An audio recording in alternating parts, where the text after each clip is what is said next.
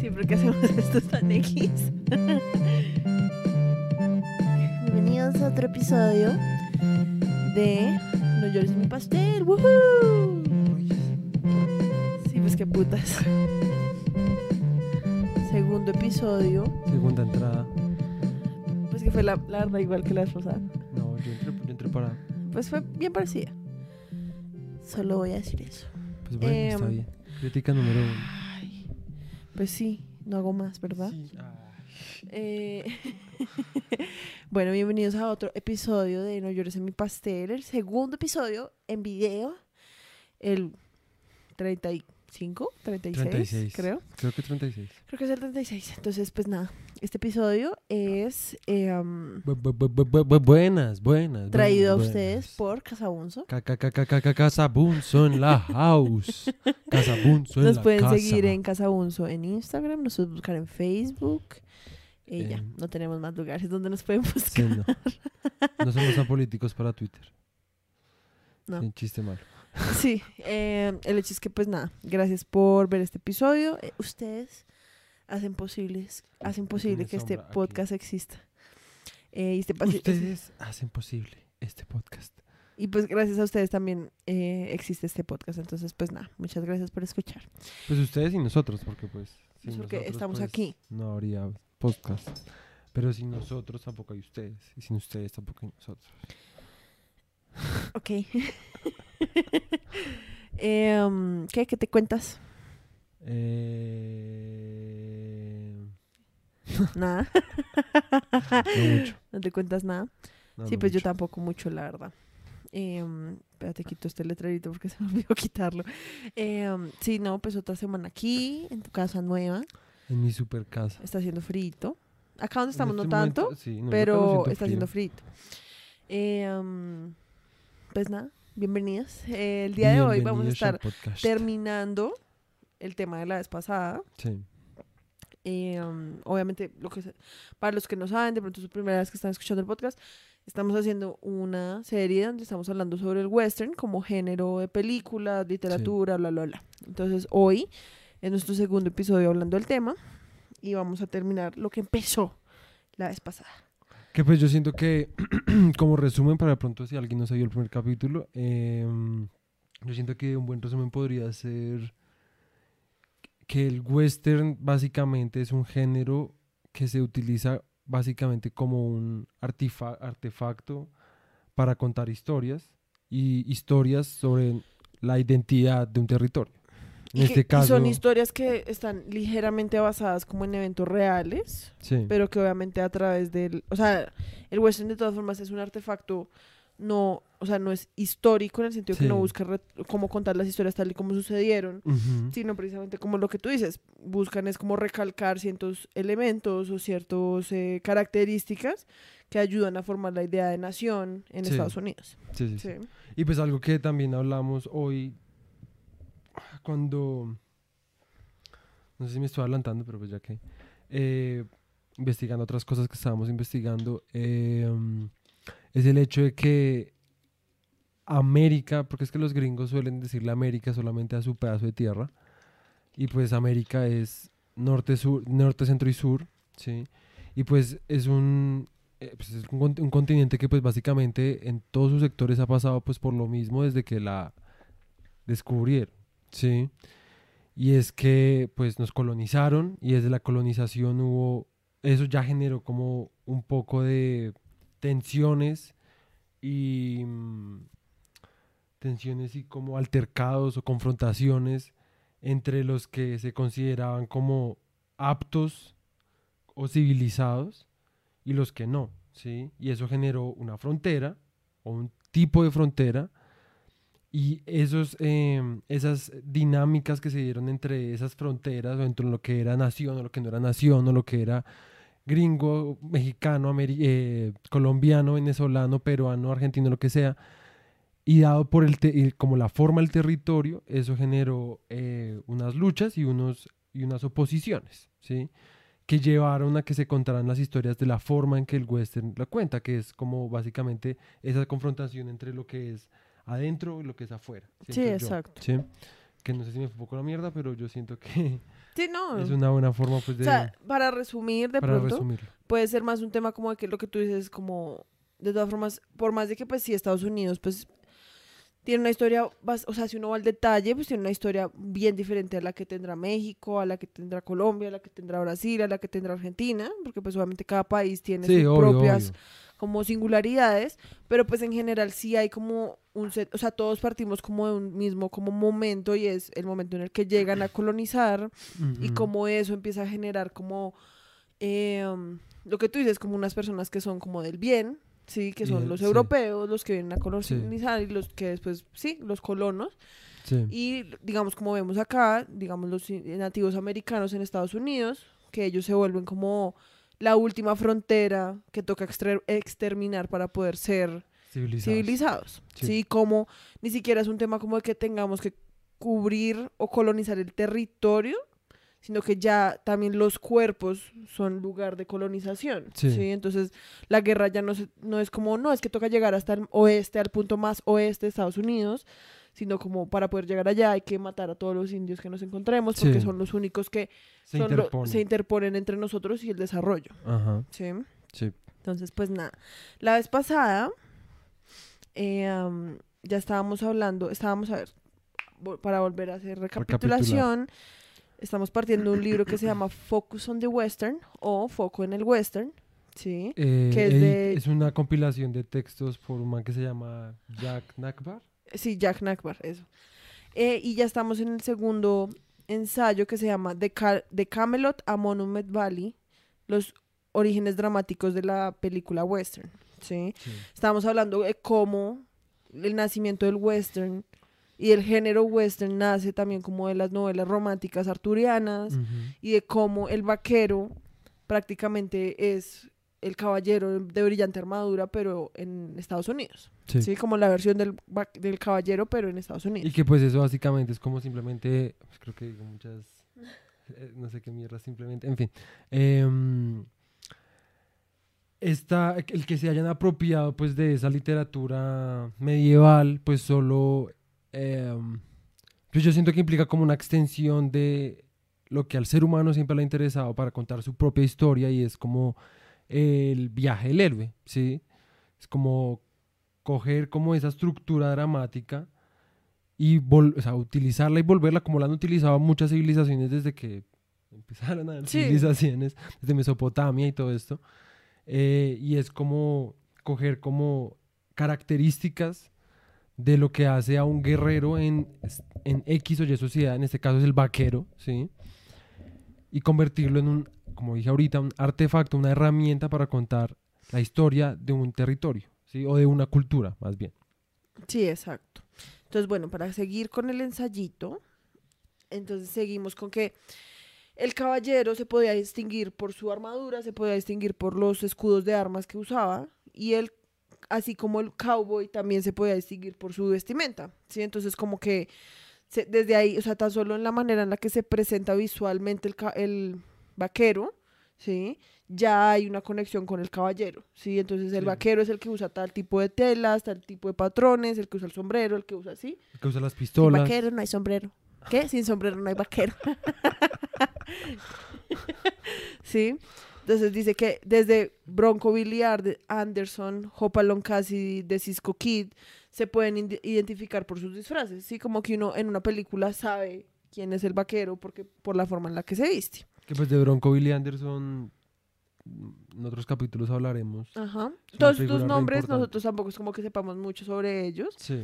pero son nombres muy como de estrellas del western, sí, de las primeras películas western que hubo. Y que pues solamente para abrebocas son importantes por, digamos, ese man Bronco Billy Anderson, eran actores, generalmente venían de teatro, que al meterse en todo el mundo del western, que se estaba empezando a fluir en esas épocas, no solo se volvieron famosos por ser actores, sino que se apropiaron tanto el personaje. Que hasta digamos, en la vida real les decían Exacto, Bronco o sea, se Billy cambiaban Anderson. el nombre y fuera de todo, digamos, ese man Bronco Billy Anderson, todas sus películas se llaman Bronco Billy. O sea, el, Sí. el personaje se llama siempre Bronco Billy. Y el man se volvía tanto actor como productor, a veces hasta como director, como, sí, X. Más que Sí. todo productor, ¿sí? De películas, ya, sea, ya fueran cortos, mudos o con audio, en, despuesito.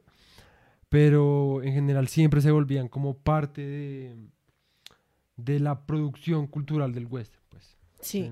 Y pues dice que el disfraz de un personaje del western habla tanto como de su... O sea, es tanto una expresión como una forma de descripción del mismo personaje, ¿sí? O sea, lo que decíamos, Sí. como a través de uno... Es como el costumbrismo, ¿sí? Sí. Para los que no saben, el costumbrismo pues fue como una...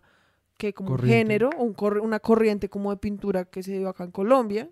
Pintura, literatura. Exacto, en el- más que todo, pues estoy más que todo hablando de la pintura porque son esas pinturas en las cuales se muestran como los estereotipos, ¿sí? Como de qué es un mulato, qué es un español, qué es un mestizo, ¿sí? Sí. Como que es una, prácticamente es como una carta, un catálogo de personas y de cómo identificarlas, ¿sí? Como si fueran Pokémones, ¿sí? Es como, o sea, pero es en serio, o sea, es como Sí, sí, sí. el mulato se viste así anda así, no usa zapatos, ¿sí me entiendes? Sí. Y esa es la man, y como que es lo mismo, es como En una el forma. ¿no? Sí, sí, sí, sí, sí. Estamos hablando de en la, no en la pintura costumbrista. Ya no, ya no. Antes la gente pues, Pues sí la tenía como en sus casas Sí. y ah, prácticamente se podía como No, y pues era- identificar a las personas de esa manera. Y que pues era pues también más que todo un arquetipo tácito y Exacto. psicológico. Me refiero a que con esto, pues es una, es como una forma, es para tratar un paralelo en el sentido que es como, pues esta es una forma de, ah, el vaquero es el que siempre usa el sombrero, el vaquero es el que tiene las chaparreras de tal color, ¿sí me entiendes? Chaparre. Pues así se llaman las chaparreras. son los, los que son los cositos que tienen acá. No, eso que se ponen acá, que es como, o sea, que tienen como la salita, lo que se ponen como Ah. encima de los jeans, Ya, ya, ya, ya, ya. ¿Sí? O sea, o la campesina es la que usa este tipo de cosas, el, Sí. sí, el mexicano es el que, sí, El boyacense es el que usa la ruana. exacto. Ya sí. Entonces, em, yo no sé por qué acá en las notas empieza a hablar de Tennyson cuando nunca habíamos hablado de Tennyson, what the Yo, fuck. yo no me acuerdo de Tennyson. ¿Tennyson cuál fue? Tennyson creo que era otro escritor de novelas arturianas. Oh, Sí. ok, ok. donde dice que hay una tensión, sí, creo que sí. Tennyson, creo que ya lo habíamos mencionado antes. Es que es el problema cuando uno deja un tema a la mitad. Ay, sí, pero pues ustedes como oyentes de, bueno, como videntes. en fin, Escuchantes. no, escuchantes está peor, pues es oyentes. Oyentes. pero no es oyentes. ah, es pues los que están viendo la versión en video, pues serían como espectadores, no sé. especta- Sí, en fin, El ustedes como público. espectadores saben que uno tampoco puede como llevar a alguien al extremo. Es como, es como conocer a alguien de amigo. Uno no, uno no empieza a hablarle sus problemas por dos horas de una. Uno primero le invita una pizza, se emborrachan. Sí, como, o sea, no, no el mismo día, sino como gradualmente. Después uno lo invita a un asado. Después uno lo invita a que lo, lo, lo o sea, lo ayude a uno a hacer unas vueltas. Chiwi. Si Chiwi está viendo esto, que no, no, vería esto. Pero él me invitaba a hacer sus vueltas. Sí, eso, es- eso es un. Es to- todo un proceso. Uno no puede pedirle a una, una persona que escuche un podcast de cuatro horas sobre el western. Toca Está suave. bien, está bien, está suave. bien. Bueno, entonces en los trabajos de Tennyson, que creo, estoy casi segura que es un autor de novelas arturianas, Sí. ¿sí? Dice que hay una tensión entre los instintos humanos y los ideales de la civilización, ¿sí? Entonces, Sí. el la integración del material arturiano de Tennyson a la estructura racionalista del western americano, sí, como que es una fusión, sí. Ayudó a agregar una dimensión personal de un choque histórico entre salvajismo y civilización. O sea, es lo mismo que habíamos dicho antes de que el western siempre va a ser como una pelea de binarios, sí, siempre es, y más que todo, la central, siento yo, es lo salvaje versus la sí. civilización. Porque además como pues es algo que nace del romanticismo, ¿sí? Es como la constante pelea entre si me voy a vivir como en medio del desierto o si hago parte de lo civilizado Sí, sí, y, sí. ¿sí? Que yo siento que no es como. y tengo que destruir ese desierto, ¿sí, Sí, me sí, sí. entiendes? Y que yo siento que, a pesar de que es una oposición, digamos, los vaqueros, los, o sea, el héroe de la historia, que es como el vaquero, el solitario, el pistolero, yo siento que no está en ninguno ni en el otro. Y ese es como. Por eso es como el- la máxima, ¿sí? Porque no es como. Es- tiene cosas de civilización, ¿sí? tanto tiene cosas del salvajismo, que es como andar por el desierto, eh, matando al que se le, sí, al que intente como Sí. hacerle daño, lo que sea, ¿sí me entiende? Entonces, yo siento que, o sea, a pesar de que sí es una oposición, y esos son los dos puntos como las anclas como en cada, pues, en cada extremo, no se trata solamente de blanco o negro, se trata como de todo el rango de visión de esa de esos dos opuestos. Sí. Siento yo. Y que pues ya sabemos que esto es algo que viene entonces desde las novelas arturianas, que es eso Sí. que decía ahí, que es la tensión entre los instintos, los instintos humanos y los ideales, los ideales de la civilización. Sí. Sí, como que, Sí. pues yo siento que además, desde que empezó a existir la civilización, pues ese ha sido como, Sí, como la constante el- pelea en la que sí. se ha encontrado el, el ser humano, ¿sí me Mm. entiendes? Porque es como, obviamente la civilización trae unos beneficios, ¿sí? Pero Sí. pues también trae consigo, pues como muchos problemas y es como, te- o sea, no, muchas no te presiones. lleves eso, ah, perdón, perdón, perdón. después me da sed. Em, sí, esa es como, lo que te digo es porque ni siquiera es como, tengo que, para pa- hacer parte de la civilización, pues ya simplemente me olvido de que existe la naturaleza, me olvido que existe el bosque, me olvido que existe el, des- el desierto, sino que tengo que destruir al desierto y tengo que destruir al bosque para Sí. poder mantenerme en la civilización. Sí, ¿sí? Para expander mi Ajá. civilización. Y pues para poder mantener mi estado de vida, mi nivel de vida, por así decirlo. Sí. Entonces después hablan de una novela que se llama Nick of the Woods, de un escritor que se llama Robert Montgomery. Y esta es de 1837. Y esa novela contribuyó mucho a las películas western. Y la historia origina de un señor que se llama Reginald. No, no origina. Qué putas. La historia es sobre un man que se llama Reginald Ashburn, que ve cómo su familia y esposa fueron escalpados. Para los, que, no saben sabían. escalpados, es que los, los indios cogían, cogían un cuchillo y como... eh, creo que esto hablamos en la de la película En la que Brad hablamos de Brad Pitt, sí. en la de ¿cómo se llama? Legends of the Fall. Legends of the Fall. Leyendas del otoño. Eh, entonces o de la caída, no sé. Porque yo creo que es fall como de, de caída. se, se escriben igual, Sí. entonces puede ser otoño. Bueno, el, El caso es que los, los indios cogían, solían coger de trofeo de guerra las ah también también lo, de pronto lo vieron en, en Bastardo sin Gloria Ajá. Eh, para los que pues, por si tienen- no- Algo más, un poco más. sí como una eh, referencia más popular pop, exacto, sí. entonces si se acuerdan del personaje de Brad Pitt en Bastardo sin Gloria el man tenía sangre apache si no estoy mal y entonces el man ponía a sus soldados a escalpar a los nazis. Entonces, ¿qué era escalpar? Quitarles el cuero cabelludo, esa primera capa de... Con la que está el pelo y todo. Sí, o sea, se, se le va uno el, ce- el cerebro, no, el cráneo. No, o sea, que se vea el cráneo ahí. como- Aunque no se ve todavía otra capa de piel, creo. No, no, no. Se es el cráneo. quitarla hasta que se vea el cráneo. Ok, ok, ok. Sí, entonces llegaban y co- cogían... Y sí. Muy, o sea, es muy paila, la verdad, sí. morir así. Y pues que los que se acuerdan de Leyendas del Otoño, o como se llame, el caso es que en esa, el personaje de Brad Pitt, ay sí, búscate una imagen de cuando el man tiene como todas las... Leyendas de la pasión. Sí, de pasión. asco de traducción. Parece pasión de gavilanes. Sí, literal. Entonces el caso es que hay un, hay un pedazo donde Brad Pitt se vuelve re loco en la guerra, mata al resto de... Nada, no, no así no porque la Primera Guerra Mundial de... Creo que también eran alemanes. Sí. y... ¿Y qué? Y, y pues les quita esto porque pues el man tenía en su finca un, un amigo indio, indígena. Y... mm, No hay imagen. ah, Y pues nada, al final man se vuelve re loco y empieza a colgar como Como cueros los cueros calle- cabelludos. cabelludos en su carpa. Sí, Pero bueno, y ya, en fin. el hecho. Sí. eh, el man ve, o sea, ese man. eh, ay, ¿cómo se llama? Reginald Ashburn ve cómo matan a su familia los indios y eso lo lleva a jurar venganza contra todos los indios. Ni siquiera como de una tribu en específica, sino como todos. Y hay algo muy importante que diferencia a esta novela de las otras y que esto es lo que le da el título de ser el primer melodrama auténtico indigenista del salvaje oeste y es la falta del noble salvaje, que es lo que estuvimos hablando la vez pasada cuando hablamos de... Se me olvidó el nombre de la película. esa. El de mm, de Squawk, Squawman. de Squawman, es que Sí. es Squawk. De Squawk. Sería la versión que ponen en el pato. ¿no? Literal.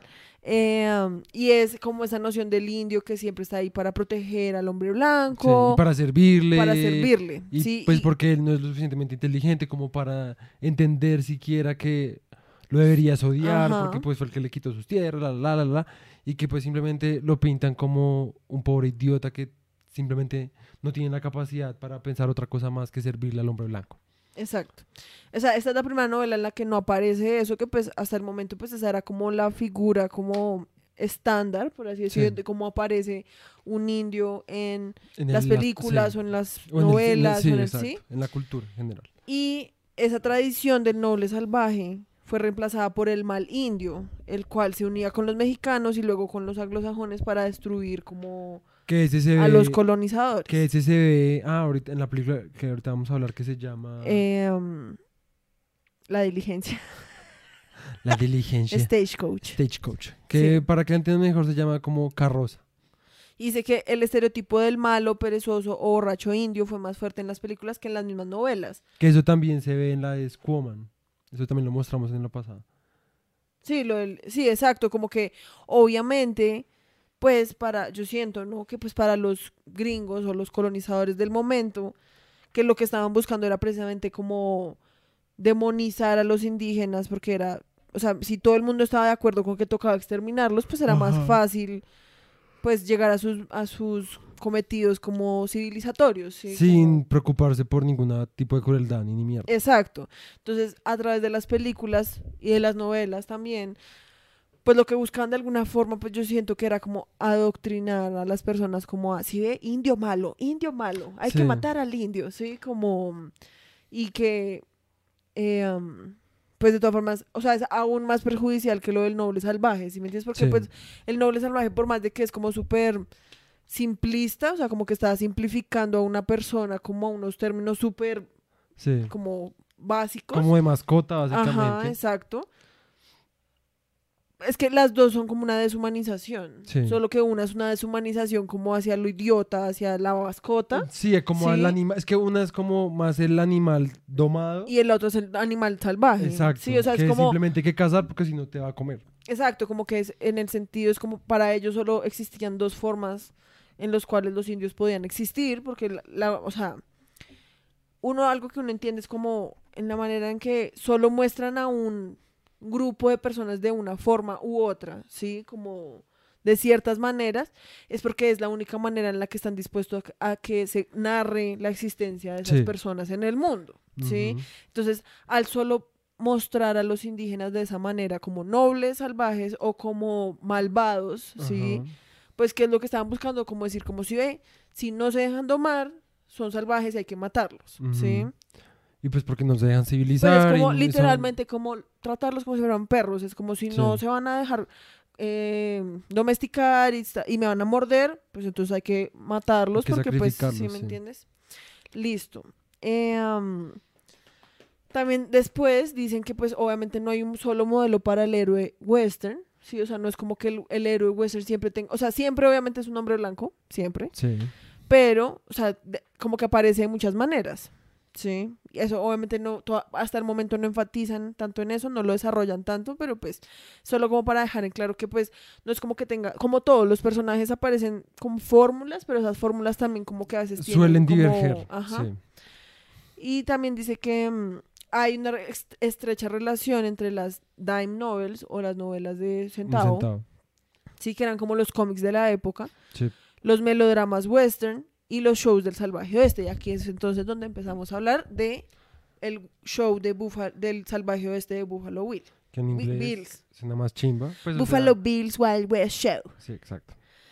Entonces, em, Pues Dame nada, empezar, momentico. empezar con que Buffalo Bill es un personaje que salió en una novela. No me acuerdo de, de qué man era la novela, eso lo dijimos en el episodio pasado. sí. Eh, pero era una novela de las que le hemos dicho que pues así fue que empezó básicamente el interés por el western y por esa, esa estructura y esa dinámica para contar historias. Em, y hubo un man en 1800, un man, creo que nació en 1800, Que se Ya, yo, yo como 50, no sé, no sé. No, no sé exactamente cuándo nació, pero bueno, el nombre del man que creó el Buffalo Bill West- Wild West Show era William F. Cody, ¿sí? Y su alias era Buffalo Bill. Sí, que el man cogió el, el, el apodo de la novela que le sacar. Pues, pues no me acuerdo el, el nombre que lo escribió. Pero el man sacó ese nombre ahí, pues, pues se cambió el nombre. Era Oh, Prentice Ingraham, Prentice que fue el que escribió las aventuras de Buffalo Bill. ese man. Entonces de ahí sacó ese nombre y pues se autonombró. El man El era man un era un actor actor de de teatro. teatro. No me No me acuerdo de dónde. Pero Pues el man, sí, no, no. Pero pues Pero después el man estuvo estuvo en la, la milicia milicia gringa, el man gringa, creo que estuvo también en las guerras, guerras contra los indios. sí. Sí. Sí. Eh, Y pues, a ver, lo más importante, pues hablando como el show, es que él en 1883 inaugura el Buffalo Bill Wild West Show en Nebraska, ¿sí? Y como que antes de esto habían muchos antecedentes de este tipo de shows que eran los que se daban en Francia a mitad del siglo XVI, donde Sí, sí. llevaban indígenas a Europa, ¿sí? el caso, El caso que que sabemos, como, como la referencia que referencia que tenemos, la que, la que, lo que leímos es que ese tipo de shows, shows, el más, más- el más famoso, el más más resaltable era uno que llevaron a indígenas brasileños. Sí, a es que eso había uno, yo me acuerdo que en las clases de historia nos hablaban de uno que era como la exposición, ay, la exposición mundial, algo así, una cosa como con un nombre que tenía así como la exposición mundial en Francia, como que era como un Corferias en Francia y era, o sea, era una producción, una gonorrea en la que en serio, o sea, crearon como sets como de Asia y de Japón y, y entonces estaba como, eh, también habían cosas como de Estados Unidos y eso, pero también tenían un pabellón que era como África y entonces eran como todos los y traían indígenas de verdad africanos y los metían como si fueran en serio, como un- en un zoológico Sí, sí. como de estas así viven los indígenas en África entonces estaban las chocitas y todo pero pues eran indígenas que obviamente habían traído gracias a la esclavitud y la colonización pues Sí, de esos países sí y uno de los que mencionan em, esto no lo sacamos del mismo texto sino de una página que es del centro de el salvaje oeste en Estados Unidos que es como un museo Sí, sí. y ahí hablan de Buffalo Bill, porque obviamente tienen también como toda una zona dedicada a Buffalo Bill, porque pues es un personaje bastante importante. Y decían que, No el de la de la novela, novela, ¿no? el que hizo el show. sí, no, el, que, el man que sí existió, Sí, sí. ¿sí? Em, era una donde llevaron a 50 indígenas brasileños y construyeron una réplica de su aldea. Y era como que la gente podía pasar como por unos puentecitos y ver como, "Ah, así viven los indígenas en Brasil, Sí, ¿sí? sí. Como, y como que eso se volvió como en serio algo que pasaba muy comúnmente en Europa, ¿sí? Como que desde que empezó la- el descubrimiento de África, o sea, así como toda la colonización y la importación de Esclavos. esclavos a, a Europa de África y la eh, el descubrimiento de América, eso fue algo que se volvió súper, súper común en Europa, como que en serio los trataban como, como payasos de, ni siquiera payasos, No, como animales de zoológico, sí. o sea, literalmente los metían en jaulas y era como, mi- Perdón.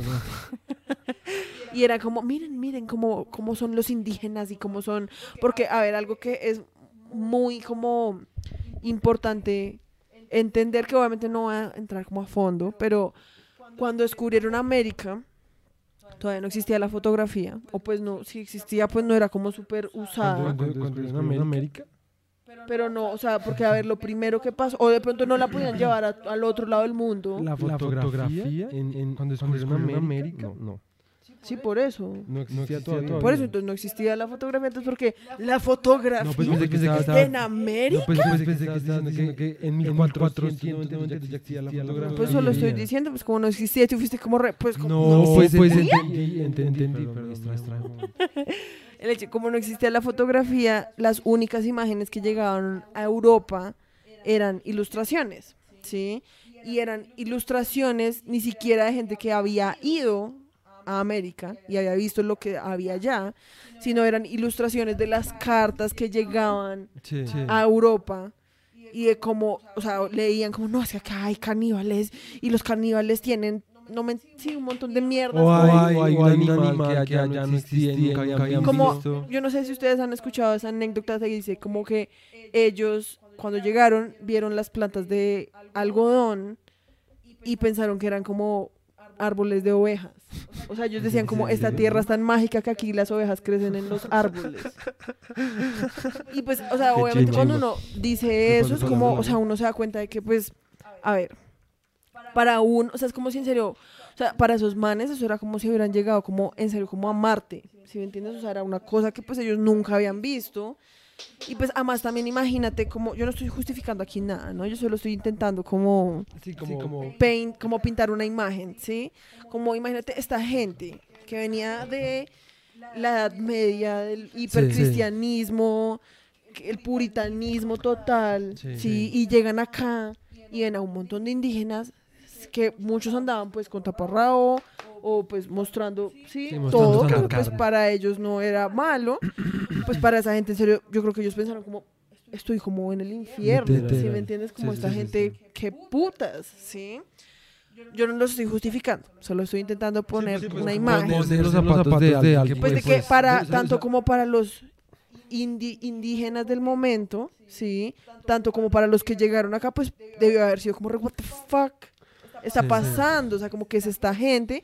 Digamos, otra anécdota para los que no sabían, en el, en el texto de este man, ay, yo no me acuerdo, que es como un indígena que aprendió a escribir y escribía como todo eso, como de lo que pasó. ¿No era Tupac? El, eh, Ah. Tupac Amaru, creo que era. No sé, no sé, no. Bueno. Tupac Amaru como 80. El original Bueno, el hecho es que había uno, había como un texto, creo que era mexicano, en el que hablaban de cómo, porque es que a ver, lo que pasó en la colonización fue que los únicos textos que llegaron a nosotros, pues fueron los de los colonizadores, y todos están narrados desde el punto de vista de los colonizadores. Sí, sí. Porque obviamente pues los indígenas, todas sus formas de escritura, todas sus formas de retratar, sí, como el, lo que estaba pasando, pues fueron destruidas porque a los colonizadores no les interesaba que ellos pudieran contar su versión de la historia. Entonces nadie sabe cómo... Porque todo el mundo sabe como, no, es que los colonizadores llegaron y vieron todo y fue tenaz y los mataron porque es que ellos eran unos salvajes, ¿sí?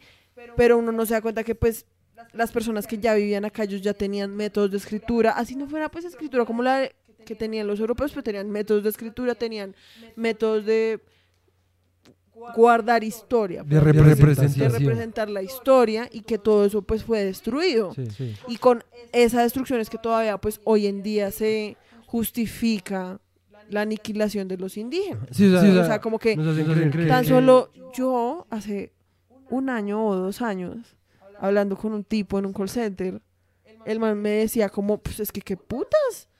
Ellos, es que lo- los que vivían acá, ellos vivían en chozas. O sea, tocaba matarlos porque pues qué Qué putas, o sea, no tenían nada. O sea, o sea, eso no se podía dejar así, ¿sí me entiendes? Y es un man latinoamericano que diga eso, o sea, es una mierda muy problemática. Sí, sí, qué ¿sí? putas. Sí, entonces en serio, o sea, o sea, lo que tú dices del, del culé, el frutiño. No Sí, sé si pues es como- pero es como, un frutiño ideológico. Sí, Sí, o sea, es como lo que te digo, o sea, es como esa misma em, como la borración. ¿La qué? La borración. o sea, como el acto de borrar todos Ah, esos como que- todos esos métodos que las personas que vivían acá ya tenían.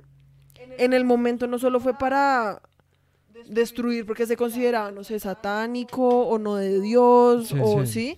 sí, sino también era un método de que pues prácticamente quitarles las- la voz y hasta el día de hoy, o sea, fue tan efectivo que pues la gente todavía dice como pues parce si eran tan evolucionados, ¿por qué no escribieron lo que pasó? Sí, sí. porque no hay em, escrituras de los indios diciendo qué fue lo que les hicieron. Y es como, pues, parce, porque todo lo destruyeron. O sea, es Sí, que tan solo piensa lo que. O sea, ni siquiera que destruyeran los objetos materiales. O sea, a las personas también las destruyeron. ¿sí me No, y entiendes? que, o sea, y la gente siempre se pregunta... y les prohibían hablar sus lenguas y todo. Porque, porque la gente, toda se pregunta por qué, por qué putas hay, hay indígenas de, Cali, en donde, sea, tumbando, estatuas de colonizadores. O sea, ¿por, qué todavía tenemos estatuas de colonizadores? O sea, ¿qué, qué, otra, otra forma más, más eh, Como- impositiva y y violenta hay como, de, de seguir, como, implementando esas mismas ideologías anti-indigenistas, sí. sí. Ni siquiera, me, me gusta decir indigenistas, bueno, fin, fin. Pero el hecho, o sea, es como algo, lo que tú dices, es como, ya en serio, más que todo aquí, pues obviamente yo estoy hablando desde Colombia porque pues es lo que conozco. Sí, sí. Yo creo que pues en la mayoría de los países de Latinoamérica pasa igual. Y es que es eso, o sea, como hay gente indignada porque destruyen una escultura de Cristóbal Colón. O Exacto, y es como, porque en serio creen y usan el argumento es que no, es, no, no pueden destruir el arte. Es que acaso qué, o sea, es que ¿qué? destruyendo una estatua qué? O sea, que eso qué les va a quitar o qué les va a dar? Y es como pues parce es, es lo mismo, o sea, ¿por qué quieres preservar un ícono si es solo un pedazo de mármol? Sí, me entiendes? O sea, ¿por qué quieres preservar un pedazo de mármol si en serio no significa nada? Es como la misma razón por la cual te indigna, es la misma razón por la cual toca destruirlo. y es como, es en serio increíble que haya gente que todavía defenda, defienda que esos íconos existan. O que, sí, o, que, deberían ser íconos. Sí. O sea, ¿por, qué, insisto, ¿por qué tenemos que tener acá en Colombia, un país que fue colonizado, colonizado la fuerza, con violencia, y que sigue siendo víctima de violencia por gente que todavía quiere ser europeizada? Sí, porque es que esa es la puta razón, es como... Ponte, Tienes el micrófono como en el cachete. Perdón, perdón. Ponte más enfrente porque si no, no se va a escuchar nada.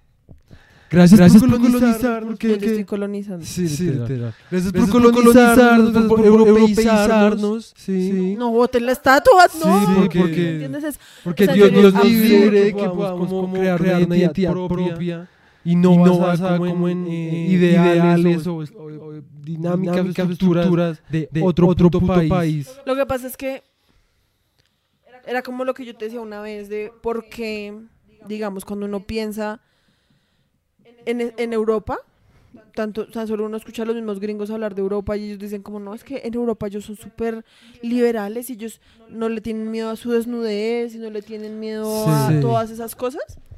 Y en cambio aquí, América en general, porque toda América, hasta Estados Unidos, somos un territorio hiper puritano, hiper apegado como al, a la religión cristiana, católica, ¿sí? Y no se pregunta como por, o sea, en serio es, o sea, lo que los europeos hicieron es una mierda muy macabra porque los manes vinieron acá, nos metieron, nos metieron a puto a, su Dios por el culo, si me entiendes? O sea, nos obligaron como con sangre a creer en eso. Todos quedamos traumados porque lo que tenemos acá en América es un trauma con eso. Y una, vergüenza, como, propia.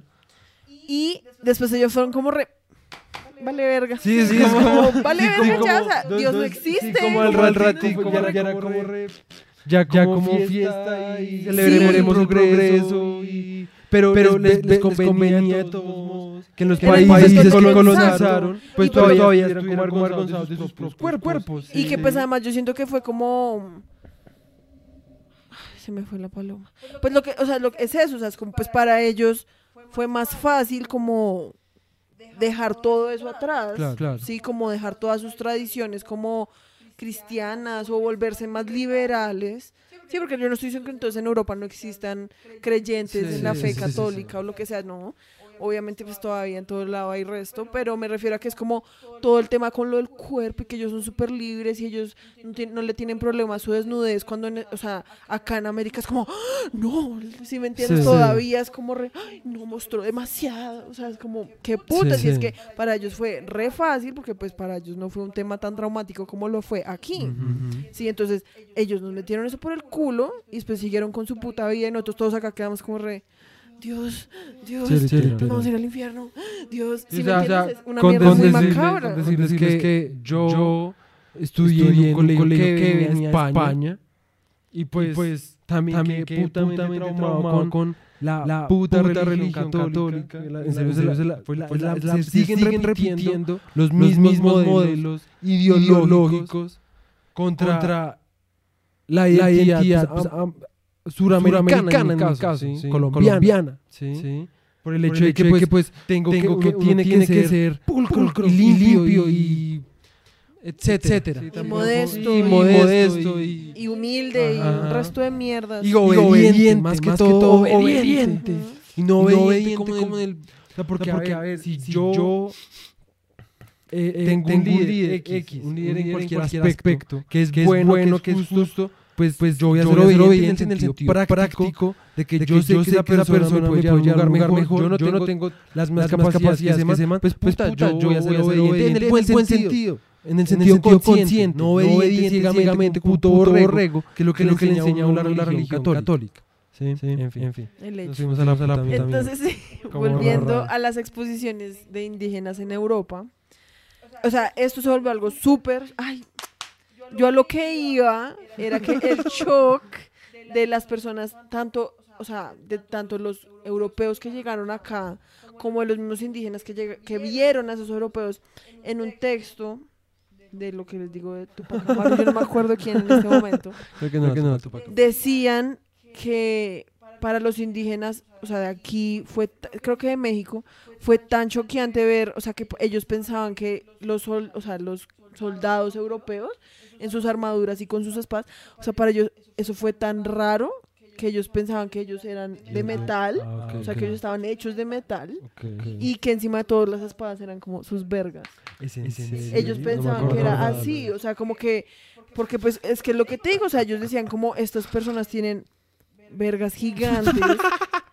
si me entiendes, es como, o sea, hasta ya, lo que les digo es como, es hasta allá va el nivel como de foráneo, Sí, sí. que ninguno de los dos se podía reconocer como humano. Sí, sí, ¿sí? sí, sí. Y por eso fue que pues se justificó la matanza de ambos lados, Sí, ¿sí? sí. Porque pues era como estos seres Sí, sí, existen sí. y pues, ¿sí? Son una amenaza, para, mí. Y no son humanos y no son nada. Exacto. El hecho entonces esto se vuelve algo súper común, o sea, como ese eh, exoticismo que se dio en Europa, como de todo lo que, Exotización.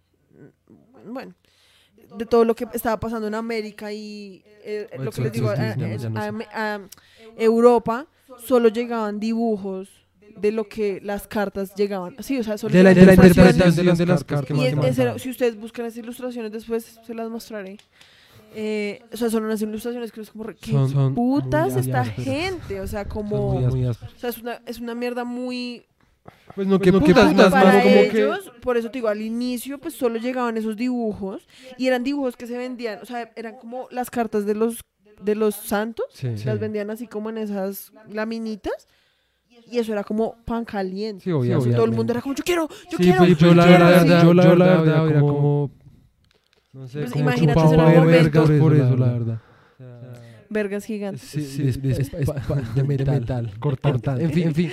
no, pero me refiero que yo- imagínate pasar de unas laminitas a ver a los Sí, sí, indígenas sí, sí. como allá. Sí, o sea, Sí, o sea, como como pasar pasar de, por años, generarse como, todo un mito, y una o un- una, fantasía, más bien, de cómo, son esos eh, Seres. seres de otro, planeta, básicamente, sí, al que, nunca, nadie había visto, una tierra que nunca nadie jamás sabe cómo putas es eso que hay allá, que es tan distinto a lo que uno ha vivido, yo no, pues los europeos de esa época, y de la nada ver y encontrarte con esos seres como tipo zoológico, porque pues obviamente es como siempre con la distancia, ¿sí? No tenían COVID, pero tenían el racismo. Bueno, el hecho. el hecho es que esto se vuelve una práctica súper común en Europa. ¿sí? Sí. Y de hacer zoológicos con personas y con indígenas era algo súper común en Europa y hasta en Estados Unidos. Hasta tiempos muy recientes todavía existía eso. Recientes no me refiero como a 1900, pero pues en serio, las últimas, em, los últimos ejemplos de zoológicos con personas son más recientes de lo que uno creería. Sí. ¿sí? Entonces, esos son los antecedentes del- de todos los shows del, del viejo, del salvaje oeste, ¿sí? Esas exposiciones humanas, por así decirlo. Sí. Y que esos elementos indígenas se convirtieron en elementos como centrales de todos los circos, tanto en Europa como en, esta, como en América, ¿sí? Entonces, la estructura de estos shows del salvaje oeste empezaban como con diversión cowboy, sí, como... Sí, como como, los cowboys, truquitos, como- sí. truquitos ahí con caballos, que le- levantar al caballo, eh, tirar al caballo, pues no tirarlo, eh, sino como que el caballo hiciera trucos, montarse, que la cuerdita, que tiro al blanco, sí, Sí, como Cosas diversión cowboy o Sí. una muestra rápida de la vida nativa americana. Sí. Sí, y esto era como el preludio para la escena, como el clímax, que era como la batalla entre, sí, entre los indígenas ahí- y los eh, colonizadores. Que ahí yo quiero entrar a decir em, algo que ya hemos dicho pues varias veces y es que yo siento que Estados Unidos desde que empezó como a a ¿cómo se dice eso? como a subir de, esta, de estrato pues Sí, como de país colonizado a país de, De primer de mundo. primer mundo pues eh, desde los 1800 y eso em, yo siento que se empezó a ver a sí mismo como eh, el imperio romano sí y pues por- para los que no saben yo tampoco es como que sea experto pero en el imperio romano tenían esos esos em, esos shows no sé cómo decirlo pues como las Esos- peleas de gladiadores. Sí, esos eventos de pelea gladiadores, en donde pues obviamente pues sí se moría la gente, ¿sí? Pero eran básicamente un teatro de las batallas del Imperio Romano contra los bárbaros, ¿sí? Y pues que es lo que le decíamos de que esto es una vaina que se ha estado repitiendo toda la historia, ¿sí? Siempre es la dinámica y la posición entre civilizado y no civilizado, ¿sí? Imperio Romano y los bárbaros. Eh, Sí, eh, los colonizadores y los indios. Sí, eh, exacto. Todo. Ajá. Entonces, pues. Los cristianos y los... o sea, la Judíos. Inquisición, todo sí, eso, siempre. o o los sea, árabes. Sí, en fin. El caso es que eh, yo siento que este tipo de shows, pues no es como que conscientemente ellos dijeran, voy a recrear el, el- los- la puta guerra de gladiadores, pero obviamente. Con, con cowboys. Sí, o sea, no, obviamente no era eso, pero yo siento que sí es un paralelo como chimba, como de, de, to- de- de hacerlos tocar, ¿sí? Porque, eh, en fin, em, porque, es me la maricada, perdón. Ay, ay, ay. Eh, pues porque sí es algo como que es bastante eh, parecido, me parece a mí. Como que el que volvieran a, a rehacer o recontar batallas que sí habían que sucedido. se habían sucedido, obviamente, pues con libertad de, Ajá, de- De expresión. sí, Sí, pues como de... como de- sí, como cambiándolas Ajá. dramáticamente, pues para que fuera más eh, entretenida para el espectador, pues. Em, pues, o sea, se hicieran estas mismas cosas que se hacían en el Imperio Romano con los gladiadores. Me parece como interesante, pues, tocar ese, ese punto. Sí, y pues estos shows también obviamente tenían como otro elemento importante como los actos como de destreza, sí, con los tiros, o sea, con disparos o con las los como los lazos. los lazos o a montar caballo, sí, porque esa era la parte como de circo, sí, como Sí. personas que pues hacen lo que muy otras pocas pueden hacer, ¿sí? También tenían pues un narrador que le contaba al público como lo que sucedía y también tenían uso de bandas en vivo, como hablamos la vez pasada que pues en el momento, o sea, tanto en, la, en las películas como no se podía grabar sonido, pues habían bandas en vivo como en los teatros, pues en estos shows también. Y pues acá queríamos, les sí. queríamos mostrar, me quiero disculpar porque duré como compartiendo pantalla como mientras hablamos todo lo de los ¿Es ¿En indígenas. serio? Sí. O sea, no nos estaban viendo a nosotros. Pues nos estaban viendo bien chiquitos. Ay, qué boleta. Fue chistoso. Pero bueno, Pues, pues chistoso. Fue re no chistoso. profesional. Pues perdónenme, yo no soy una, ingeniera de sonido ni una productora. Pues, ¿sí? pues, tampoco son profesionales. Bueno, este es un pequeño clip de... eh, um, en el... ¿Cómo se llama eso? En el... En el museo que les estaba contando que se llama el Centro del Viejo Oeste, hicieron como... con- eh, consiguieron como las partituras, Sí. como de las canciones que se tocaban, que tocaban las bandas de, esas, de esos shows, y pues hicieron un pequeño como re... Un reencauche. ¿no? Entonces, Una reinterpretación. Exacto, de esas. Entonces, pues nada.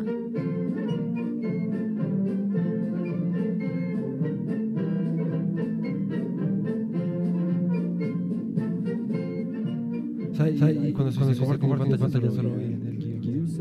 No, no, no, estaban viendo la, esta fotico de acá. Esta cosita. Estaban viendo así. Ah, bueno. bueno, no, no, Así nos no. estaban viendo. No, pues, No, pues pensé, pensé que... que- No, no, no, no, pensé que estaban viendo el guion. No, pues, No, que pues ya que han ya visto han eso, pues chimba chimba porque porque también son los son los carteles que utilizaban utilizaban, pues pues, de... Entonces, pues, era para que, porque a mí algo que siempre me pareció re interesante es como, porque lo que les decíamos los pasados, pues uno ve esas películas y hoy en día les ponen como a Beethoven ahí como de fondo, Sí. como cosas así. Y pues Y después pues sería más como el tipo como de cosas. Uno siempre quiere saber cómo, no, pero yo quiero saber cómo era en realidad, sí. cómo estar ahí, porque pues como nos dimos cuenta las pasadas, pues en serio la música cambia re demasiado como el, el tono. sentimiento y el tono como de las escenas. Sí. Sí, Sí. entonces como que le pongan un nuevo Beethoven a en comparación como a este tipo de música, pues es re diferente. Sí. Sí. Entonces, eh, esto era para que vieran un poquito de cómo era la música que se usaba en ese tipo de eventos. The Vintage. Eh, um, y todos estos elementos que les contaba, como lo del narrador, lo de los eh, las batallas, todo eso, todo eso se volvió como el molde para después hacer las películas y los programas de televisión western. Sí, Sí. exacto. Entonces, una de las escenas que, Incluso, perdón. ¿Qué pena contigo? que una de las escenas que ellos más dramatizaban y que era como muy importante era la batalla de Little Big Horn, sí, que era como una batalla en donde em, este había un indígena que se llamaba Toro Sentado, sí, que probablemente todo el mundo haya escuchado como Pero el esa, nombre. ¿esa batalla es con toro sentado? Toro Sentado había tenido como unas semanas antes como una premonición en la Ah, que él sí, sí, veía sí, sí, a un montón de soldados cayendo por una montaña. Sí, sí, sí, Sí. yo me acordé. Y él interpretó eso como a que y ellos, o sea, que los indígenas Iban iban, a poder tener una- a- una iban a tener la victoria frente a los eh, soldados Sí. de la colonia, ¿sí? Y efectivamente fue una de las batallas en las que ganaron los indígenas Sí. y por eso también se les llama como el último stand de Custer, De Costa. que era Custer era como un coronel, Sí. ¿sí? Que para la- entender la, la traducción es como el último aliento de Coster. Sí, como la última estocada. Sí. Sí, como No, como, no, esto acá no es más como la última.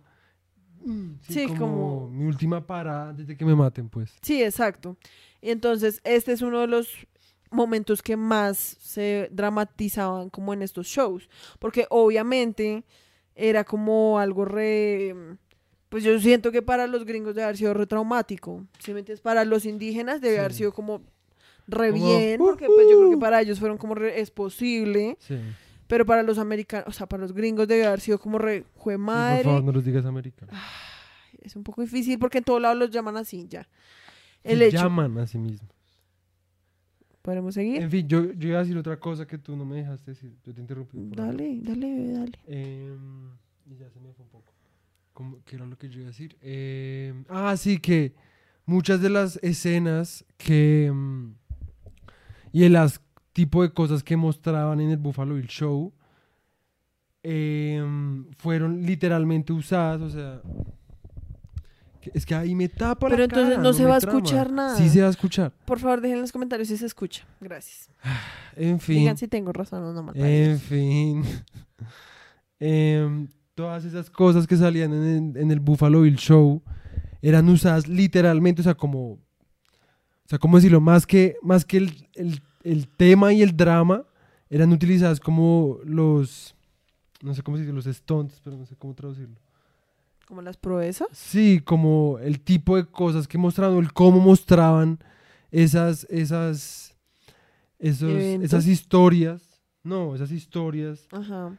Eh, las utilizaban literalmente en películas, como Stagecoach, que es bueno, la diligencia, que Sí, pues vamos o sea, a hablar todo de lo eso. que pasaba como en estos shows del salvaje oeste, literalmente como los mismos eh, proezas o las mismas escenas como, como icónicas, Sí, después las volvieron a hacer para cine, porque pues además muchos de los actores que trabajaron en esos shows de oeste, pues después se También, volvieron a- también, a ajá. actores de películas, ¿sí?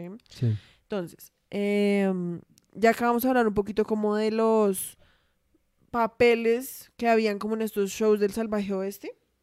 Entonces, uno de ellos era los nativos americanos. A ellos, que esto pues, eh, tanto la forma en la que se trataban a los nativos americanos como las mujeres, pues a nosotros se nos hizo bien pues, sorprendente sí. en- de buena forma, por así decirlo, pues para la época. Y era que a los nativos americanos se les trataba y se les pagaba lo mismo que a los otros actores. Y si ustedes ven, porque ahorita les vamos a mostrar los clips, en serio, o sea, acá dice que en- habían como 50 vaqueros. O sea, ellos ¿50? Sí, como, bueno, más tarde tengo las cifras, pero el show de Bill, De Buffalo Bill. Buffalo Bill tenía como a 20 vaqueros, pero tenían como 100 indígenas. Sí, sí, Sí. sí. Entonces, pues, obviamente eran, obviamente, pues, no todo es color de rosa. Y pues el hecho era que, pues sí, aunque este man les pagaba lo mismo y ellos les, les- se, les, se les incentivaba a viajar con sus familias y mantener sus tradiciones y Y como mantener su mantener lengua. sus lenguas. Y Buffalo Bill, se- o, sea, él dec- o sea, él decía que pues él lo respetaba como compañeros ciudadanos, por así Sí. decirlo, o sea, los consideraba americanos, ¿sí? No y- digas así. Americanos en el sentido, porque después, ay, no les digas americanos, diles norteamericanos. No, pues diles gringos. Ay, bueno, pues que decirle gringo a un nativo americano repaila. Es verdad. Tienes razón. el hecho, él decía que pues lo respetaba y apoyaba que tuvieran derechos civiles y los describía como el viejo enemigo y actual amigo, el americano. Y también decía que cada levantamiento indígena que yo haya visto es resultado de promesas rotas y tratados rotos por parte del gobierno. Todo el mundo debería escuchar eso, si vive acá en Colombia. Sí, Y se pregunta, ¿por qué existe la minga indígena? sí, literal. ya no voy a decir nada más. Eh, gracias a este show, los indígenas que participaban podían acceder a, hablar con líderes políticos y económicos, hacían que sus causas, que normalmente pues no podían hablar en ningún lado, fueran escuchadas, ya que en los panfletos, por así decirlo, donde se mostraba como el cronograma del show, ¿sí? Se imprimían también ahí como las causas por las cuales ellos estaban sí. como Sí, sí, sí. luchando. Como dije antes, pues obviamente no todo era color de rosa, sí, porque los indígenas no era como que pudieran elegir qué historias se ajá. contaban, ellos no tenían de ninguna manera como un papel protagónico en el sentido Sí. como que pudieran elegir, como no, contemos esto de esta manera o hablemos de esto de esta forma, nada de eso. Sí, o sea, básicamente tenían que eh, actuar una y otra vez todas sus luchas sus perdidas. propias tragedias, Ajá. básicamente, porque pues, Y que fuera nada más siempre- pues, que les pagaran por eso y lo tuvieran Sí. que hacer resto de veces al día y al año, ¿sí? o sea que de lo que Mafe y yo nos, hemos, nos dimos cuenta, pues es que este Buffalo Bill para la época, para la Para época, la época esto era 1800, o sea, Sí, finales o de sea, 1800. Era un man pues bastante, bastante, bastante progresivo para su época. ¿sí? No estoy diciendo que el man era un santo, ni que, ay, gracias por no ser homo eh, homofóbico. Gracias por no ser racista o machista. Todo el mundo debería ser como tú. Sí, no, porque pues no. obviamente igual el man seguía siendo de todos modos un hombre blanco, con privilegios. Y que además era el que se... O sea, de él dependía qué historia se contaba y de Sí. qué- desde qué punto se contaba. Y como que él, digamos que de alguna forma lo justificaba en el sentido que es como, pues a ver, yo les estoy dando la oportunidad a estas personas de que tengan una forma digna de ganarse como el dinero y que de esa manera puedan vivir bien, ¿sí? Pero pues obviamente si uno, uno dice como, no, pues re áspero, ¿sí? Dadas las circunstancias, pues re áspero, porque pues supongo que en otras circunstancias, pues, ¿qué otros trabajos podían acceder esas personas? Era o como ser esclavos, literalmente, como trabajar en ranchos, Sí. y que, que- que les dieran que sabe por ahí una comida al día y eso, si me entiendes? Como que obviamente esta es una forma mucho más digna, pero pues obviamente tampoco es algo que uno diga como lo que tú dices, es como parce, Sí. pues esta gente pues literalmente mucha de ella probablemente trabajó y es, ni siquiera trabajó, luchó contra En- los ajá. colonizadores, vio cómo le mataron a sus familias o a sus tribus y que después les toque como todas las noches ser el payaso ahí como actuando para los gringos Sí. y encima de todo estereotipando como a su propia raza, pues Ajá. es repaila. Sí. Y pues que entre esos estaba eh, Toro Sentado, de los que le hablamos de la... De la lucha de Little Big Horn. Ajá, que pues ese man estuvo en Y- el show con Buffalo Bill. Y el man no era cualquier man, o sea, el O man sea, el man literalmente era era, por así decirlo, líder. como el líder del De una- movimiento, sí. como indige- indigenista, como de una de las tribus en específico en la que él hacía parte. O sea, el man no era ahí como cualquier persona no. que fue como, no, pues la lucha no funcionó, me va, me va a venir al circo, sino que el man literalmente era una figura súper importante como para el movimiento como de liber- liberación indígena, no Sí. sé, sí, como de lucha Sí, que pues indígena. una de las cosas que decía ahí, que pues obviamente no es como que tengamos constancia histórica con datos, no. Lo leímos un artículo, sí, que pues tendría sentido, dada pues la famosidad de ese show, o pues la relevancia más bien de ese show, y es que el, esta- el volverse el show tan famoso, obviamente también, y pues tener tantos indios en su, en su nómina, pues Sí. pues también permitió, según el artículo, que los mismos indígenas tuvieran más contacto con personas del gobierno Ajá. que podían, sí, o pues gente que o sea, tuvieran rele- una relevancia política mayor, sí, a la que pues no tendrían si estuvieran pues en sus... En sus reservas o lo que sea. Sí, exacto. Pero aún así lo que tú dices es como tuvieron que reactuar sus luchas perdidas todas las noches y también les tocaba actuar la batalla de Little Big Horn, pero no la actuaban de la manera como, sí, ganaron los indígenas, porque Sí. lo que les digo, la narración no venía por parte de los indígenas, sino que la, el narrador era un hombre blanco. Sí, Entonces lo que hacían era que al hablar de la batalla de Little Big Horn mostraban que la victoria de los indígenas era la misma razón por la cual tocaba conquistarlos. Sí, Sí, como, como coger esa victoria y usarla en contra de ellos y ser como si ve, si estos manes siguen ganando, vamos a terminar viviendo quién- como ellos, vamos Sí. a ser unos salvajes, ¿sí me entiendes? O nos van a matar a todos, sí, ¿sí? sí, sí. Pero bueno, después entonces las mujeres, dice que las mujeres también tenían muchos papeles en el show y se les pagaba lo mismo que a los demás. Bill, Buffalo Bill también era como una persona que creía que a las mujeres se les debía pagar igual que a los hombres. sí. Y que, que, nuevo, no es como que sea como, ay, gracias. "Ay, gracias, bebé". Sí, no, es más como, pues, Pues, para, la para la época- época, pues es- no, es, no es algo de lo que uno usualmente lee. Escucha. Uno usualmente lee no más de 1930 y 40 y es como pues una partida de malparidos, ¿sí? Pues hasta el día de hoy Sí, a las exacto. mujeres no se les paga lo mismo que a los hombres. entonces, Exacto. pues, Entonces, pues es algo como que, pues, sí, obviamente seguía siendo un man como al como mandando, ¿sí? O sea, de todos modos no era, la no era una vieja la que podía como y pues tomar que, ese rol de, de- de líder. y que ¿sí? pues muchas veces, aun cuando están los dos ejemplos, espérense, les muestro aquí. Annie Oakley. Sí, están los dos ejemplos de dos mujeres em, que hacían más que todo actos de destreza, como Annie Oakley, que era como una tiradora, yo no sé cómo le dicen eso, pero como que era muy buena como disparando. disparando, que es ella, y eh, Lillian Smith, que es esta personita acá.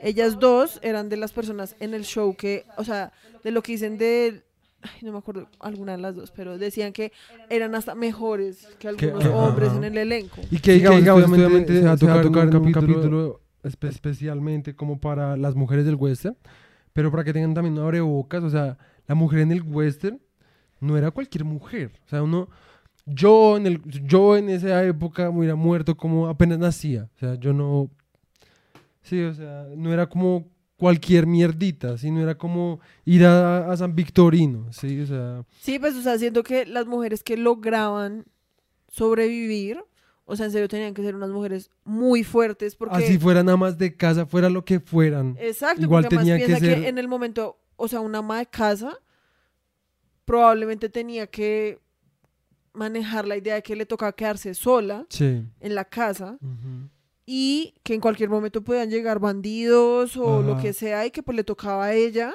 no solo defender su terreno, sino defenderse a ella como persona, porque obviamente lo que hablábamos, o sea, a un man, lo, lo que hablábamos no tú y yo, pues la gente en general es como pues a un man, pues por mucho que lo matan, lo torturan, un hombre, pues Una mujer. No, un hombre no vive con Ah, sí, sí, sí. el miedo. De pronto hoy en día pues ya es un poco más, em, sea un poco más común no que eso suceda, sino que se hable el tema.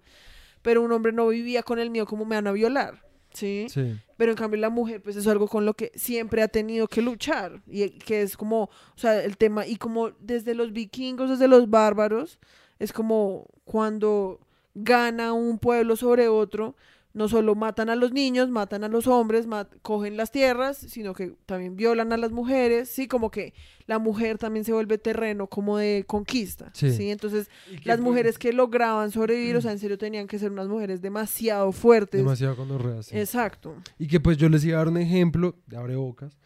Eh, hay una vieja, una vieja además negra, que pues en Estados Unidos, que fue una de las primeras mujeres, además negras, que trabajaron defendiendo el, el sistema de correos de Estados Unidos. Y que la vieja se volvió famosa porque pues era re... ¿sí me? Sí, Como sí, que la vieja era la que siempre mandaban a caballo defendiendo a los que llevaban el correo, porque pues la vieja era una crack, como defendiendo el correo pues de bandidos y etcétera. Pero pues aún así, estas dos personas, estas dos mujeres, Annie Oakley y Lillian Smith, ellas hacían parte como de lo de el show de destreza, ¿sí? Sí. Como demostrar como su proeza con los disparos y eso, pero cuando en los roles como de actuación, por Sí, así decirlo, En los dramas. obvia, o sea, aún así dentro del show de, de Buffalo Bill, ¿no? Obviamente todavía las mujeres se delegaban mucho como Al papel de al damisela en papel de la damisela en peligro, sí. También habían papeles como más como de una vaquera normal, sí, pero pues obviamente también existían los papeles como de la secundarios, como de la vaquera que toca salvar. La vaquera no, la mujer que toca salvar. Porque pues siempre se centraba el rol principal en, en, en mostrar que el héroe de la historia siempre era un vaquero blanco. Exacto. Y entonces, otra cosa también súper importante es el rol de los afroamericanos en el show. Sí. Entonces, el rol de los afroamericanos cambió mucho porque al inicio ellos eran muy bien representados dentro de la comunidad de los vaqueros, ¿sí? Como Sí. por ejemplo un señor que se llamaba Bouter Hall, que no encontré fotos. Y pues a él normalmente, comúnmente lo llamaban un indio Fiji de África, ¿sí? O sea, el man debía ser así re gonorrea, ¿sí? Pero, o sea, al inicio pues era como eran del buen sentido. ¿no? era constantemente como, era comúnmente conocido pues que vaqueros también tan- habían tanto blancos como, Como- negros, ajá. ¿sí? Y que si uno lo piensa, si uno lo piensa, yo creería que en realidad debieron haber más vaqueros negros que blancos, si me entiendes? Yo pensaría, como históricamente. ¿Por qué? Pues porque de todas maneras piensa que, que es un vaquero, si me entiendes, un vaquero es el que cuida las vacas, si me entiendes, o sea, no es, eh, o sea, que después lo hayan vuelto como en el héroe y eso, pero un vaquero pues es el que cuida las vacas, no es nadie Sí, más, sí. es el man que entonces Es un está, ranchero. es, y eso, porque el ranchero es el dueño de los vaqueros, si me entiendes, es como, o sea, yo creería que pues, obviamente estaban tanto los esclavos, pero debían, así como uno ve en las películas como 12 años de esclavitud o em, Django, ¿sí?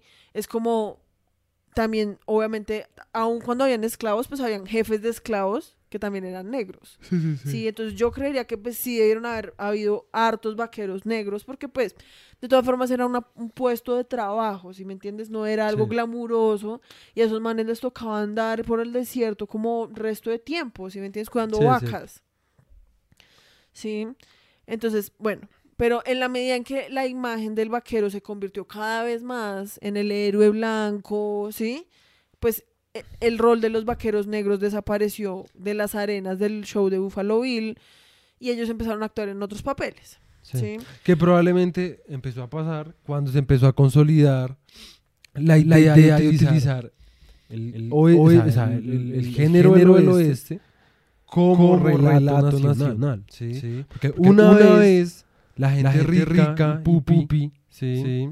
Que son, que son los descendientes descendientes de los europeos, o sea, el hombre blanco, la mujer blanca, blanca, empezaron, empezaron a a interesarse en eso, pues obviamente, Que querían verse representados. exacto, como Y que, perdón, piensa que si además el vaquero se vuelve no solo el, héroe, sino también el love interest, o sea, como el guapo, el guapo, el guapo, el galán, si me entiendes? Sí, se vuelve sí. como al que las mujeres quieren, con el que las mujeres quieren estar. sí, sí.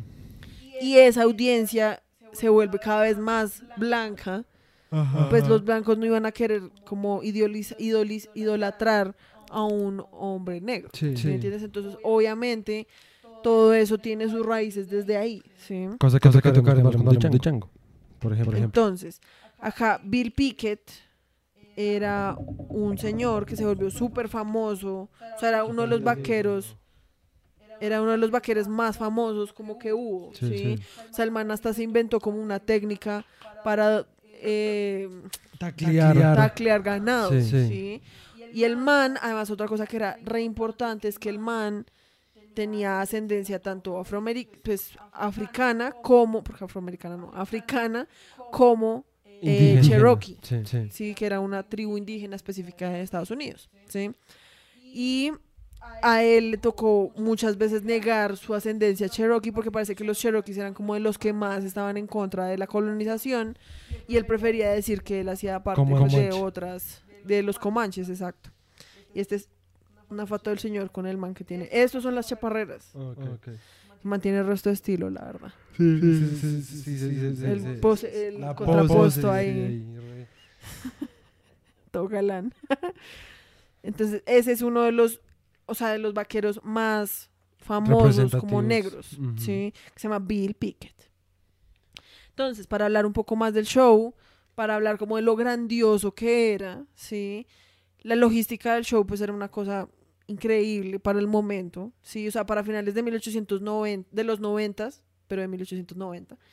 El show transportaba hasta 500 me- miembros, dentro de ellos 25 cowboys, 12 cowgirls, o sea, vaqueras, 25 vaqueros, 12 vaqueras, 100 indígenas con sus familias. Y a cada uno de ellos se le daban tres comidas diarias. ¿Ya no estás compartiendo pantalla? Creo, no, no, no. No, no, no. Ah, bueno. Generaba su propia electricidad y tenía su propio departamento de bomberos. Genera su propia En electricidad. 1890. Qué go- a mí eso me pareció muy gonorrea. Obviamente, pues también, pues todo el resto, pero es que, o sea, en esa época uno pensaba, yo pensaba que eso era punta de vela. Sí, Y pues además estos manes viajaban en tren. Ajá. Sí, y les tocaba literalmente como alquilar trenes enteros. Y pues también fueron a tours en Europa, ¿no? O sea, te le para mostramos una imagen época. donde están como parqueados por allá en Alemania. Qué gonorrea. Los gastos de este show al día podían ser tan altos de 4 mil dólares, lo cual, contando ¿Los la gastos o lo que inflación, ganaban? no, los gastos, o sea, solo lo que gastaban al día podían llegar a ser 4 mil dólares del momento, lo cual hoy en día equivale a 130 mil dólares, que son casi 500 millones de pesos al día. Qué. También transportaban sus propios, propios caballos que llegaban a ser hasta 600 caballos y hasta 30 búfalos y hasta elefantes. En un artículo de este center, del centro del oeste, del museo del que estamos hablando, donde sacamos toda esta información, comparaban la producción de este show con los conciertos de Beyoncé, con el tour, porque este, este artículo es do- del 2014, entonces debía ser como el último tour, del, como el. World Tour de Beyoncé del momento. Lo comparaban y decía que este, o sea, Buffalo Bill tenía un equipo de 500 a 800 personas, mientras el de Beyoncé tenía 80. 80 personas, y es Beyoncé. Sí. Sí. Que pues obviamente tengamos en cuenta que pues la tecnología también hace que pues No se necesita. personas. Exacto, pero pues aún así. Pero pues sí, igual sigue siendo...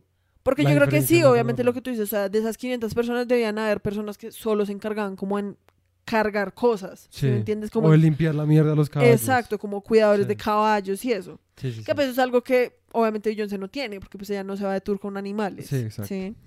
Hacían aproximadamente... O, o el esposo. ah, ¿El esposo no le casca? No, ¿No? a Beyoncé. Ah, era Rihanna. Sí, qué puta. Ups. Además ese no era el esposo tampoco.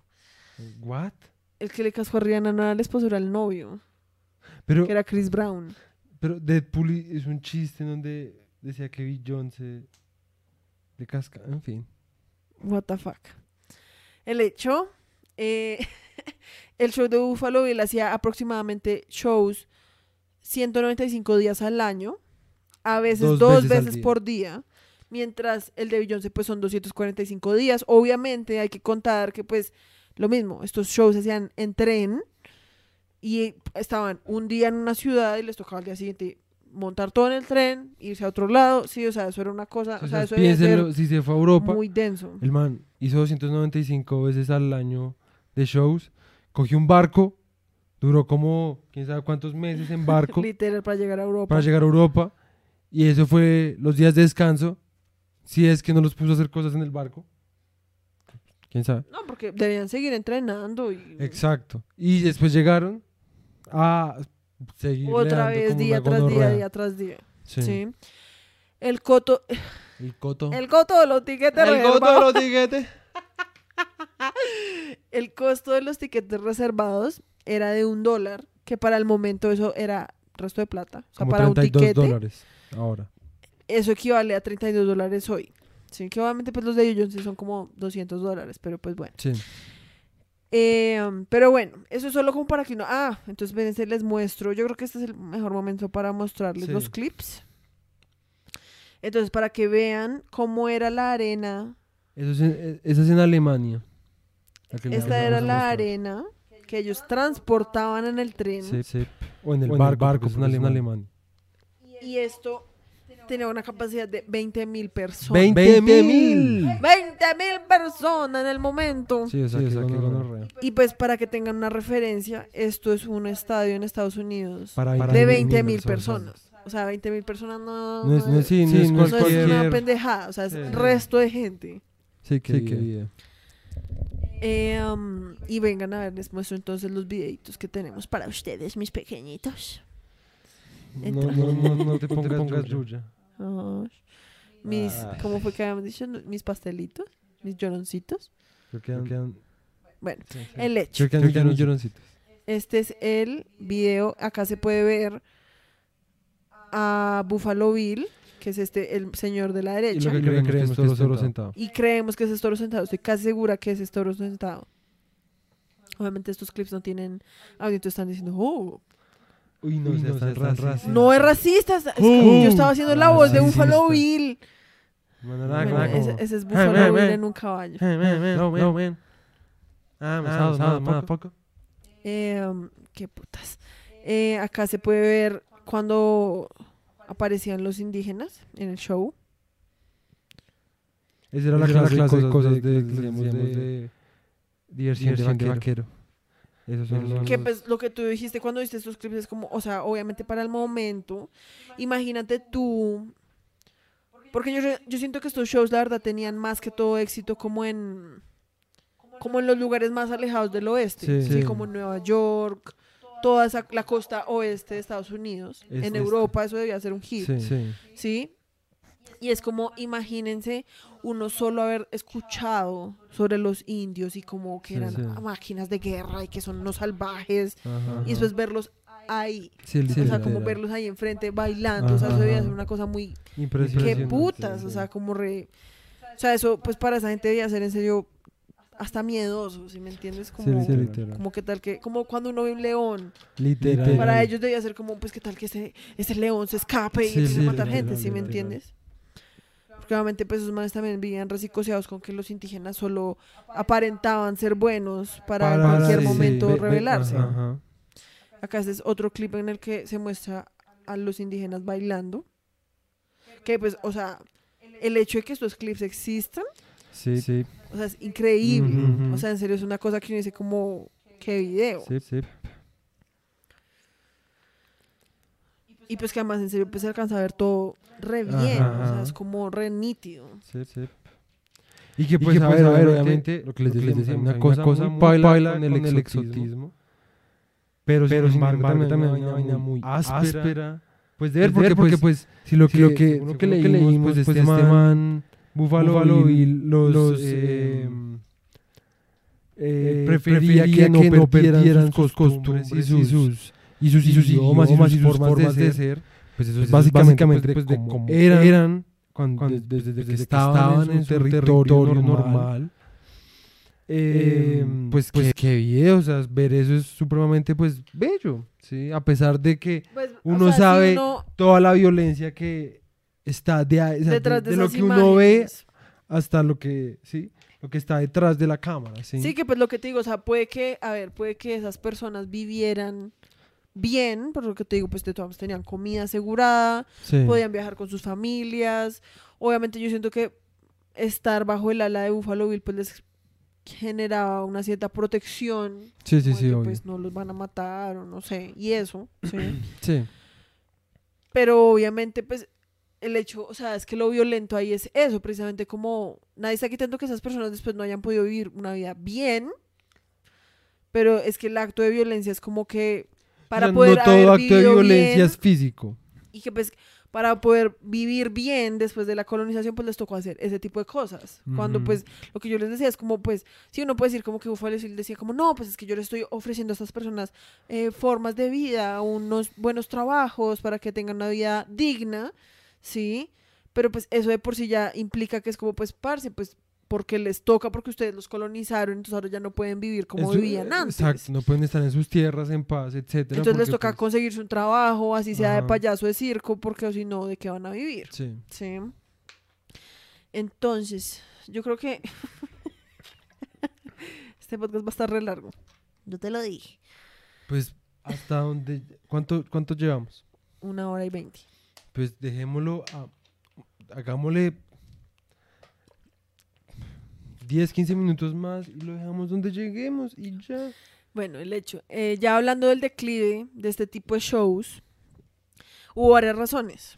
Una, pues el surgimiento de las películas y la popularización de las películas, pues hizo que pues la gente ya fuera como, pues, yo para qué quiero ir a ver, pues Sí. a una gente como en un, en un pedazo de tierra ahí haciendo de cuenta que están en el salvaje oeste, Sí. cuando pues puedo ir a ver grabaciones Una del salvaje oeste. Sí, una película donde pues todo Se puede ser más realista porque pues es, ma- es una película, etcétera, etcétera. Los shows de disparos, por ejemplo, sí, como ver cómo a las personas demostrando sus habilidades al disparar, perdió popularidad dado el crecimiento del béisbol y del fútbol. Sí. Sí. como que de alguna manera, según lo que decían ahí, era que ve, o sea, el deporte de los disparos, ¿sí? Se consideraba un deporte como de que la gente Sí. le gustaba ir a ver a gente disparando, así como la gente le gusta ir a ver fútbol, ¿sí? Sí, sí, sí. Y pues al que mientras esos deportes empezaron a tener más popularidad, pues ya a la gente no le interesaba ver eso. Eh, los shows de montar y los trucos con lazos, de montar caballo, ¿sí? Se podían ver mejor en los rodeos, los cuales eran pues hasta más baratos. Entonces pues ya la gente no quería ir a donde Buffalo Bill porque pesaba más un dólar, por más de que no suene como harta plata, pues para el momento era resto de plata. Y que pues también, pues es como todo, o sea, igual antes duró resto, antes duró como tres décadas esa mierda. Re- no, no, no. Sí, porque desde el 80, 1880 Bueno, sí, a como tres. 1913, más o menos 30, más o menos tres décadas. Sí. Después dice que además las estrellas de esos shows ya parecían reliquias, como que hasta el mismo Buffalo Bill era como un cucho ahí ya, Sí. como que pues qué, o sea, uno ya, Si era como el, el, el del show de las estrellas, ¿cómo se llama ese man? el de la agüita para mi gente, Sí, no me acuerdo. ese man es una reliquia. Pues el man ya se murió, ¿no? ¿Ese man se murió? Creo que sí. ¿Qué? Creo que hace rato. No, no puede ser hace tanto. Estoy casi segura. Jorge Barón. Jorge Bar, pinche Jorge Barón. ¿What? Sigue vivo, obviamente. ¿What? El man no, yo estoy segura de que yo había escuchado noticias que el man se había muerto. Qué putas. Fake news. Que el man tiene 73 años, el man, pues la verdad todavía está re joven. Sí, qué putas. Y el man se viste re chistoso. Una vez vi un video del man. Una como- patadita de la buena suerte. man- ese man es una reliquia. Ese man es como lo más parecido que yo por lo A menos entiendo. De lo que yo entiendo. J. de Mario lo que Valencia. yo. No, J. Mario ya es otra mierda. Ese man sí está muerto. No. J. Mario se murió, creo que de cáncer, güero. Ay, siempre me pasa lo mismo con J. Mario Valencia. Esas vainas Sí, me o sea, choquean J. Mario sí se murió en el 2019. Ush, Qué video. Ah, en el 2019 fue cuando quedé re. ¿Qué? Qué video. Sí, ese sí murió. Jorge Barón todavía no. Qué. ¿Te imaginas? Oye, ¿sabes qué sería re áspero? Que Jorge Barón viniera a nuestro podcast. Obviamente no va a Eso pasar. obviamente nunca va a pasar, pero ¿te imaginas? Sería muy áspero. Ese Yo man. no sé si el man es problemático o no, probablemente, porque pues todos esos manes son pues son repailas. todas divas, sí. No me refiero como si de pronto el man es como... Ah, ay, como que nos re cobre. Epstein o alguna mierda. Uy, no sé, hasta ya no sé. Yo digo que seguramente nos cobraría. Resto de plata. Pues yo sería como re... Agüita para mi gente. Si la el público verdad, lo quiere. eso sería. Eso nos daría resto como alcance. ¿Quién no conoce a Jorge Barón? show de las estrellas Sería con una Jorge Barón. chimba. en- No, y pues nos en podría dar YouTube. resto de tips. A ver, niños, más emoción. Sí, literal. A ver, no se cruce de brazos, huevón. Siéntese ¿Qué hace bien. usted ahí bostezando ¿Y en cámara? ¿Y por qué se pone un saco? Póngase un traje blanco. Póngase un traje, gonorrea. Está estúpido. ¿Usted qué está haciendo ahí? ¿Usted qué? ¿Está en su casa? ¿Está durmiendo? Está atendiendo gente. Está bien, Jorge Barón. Lo voy a hacer. Ok.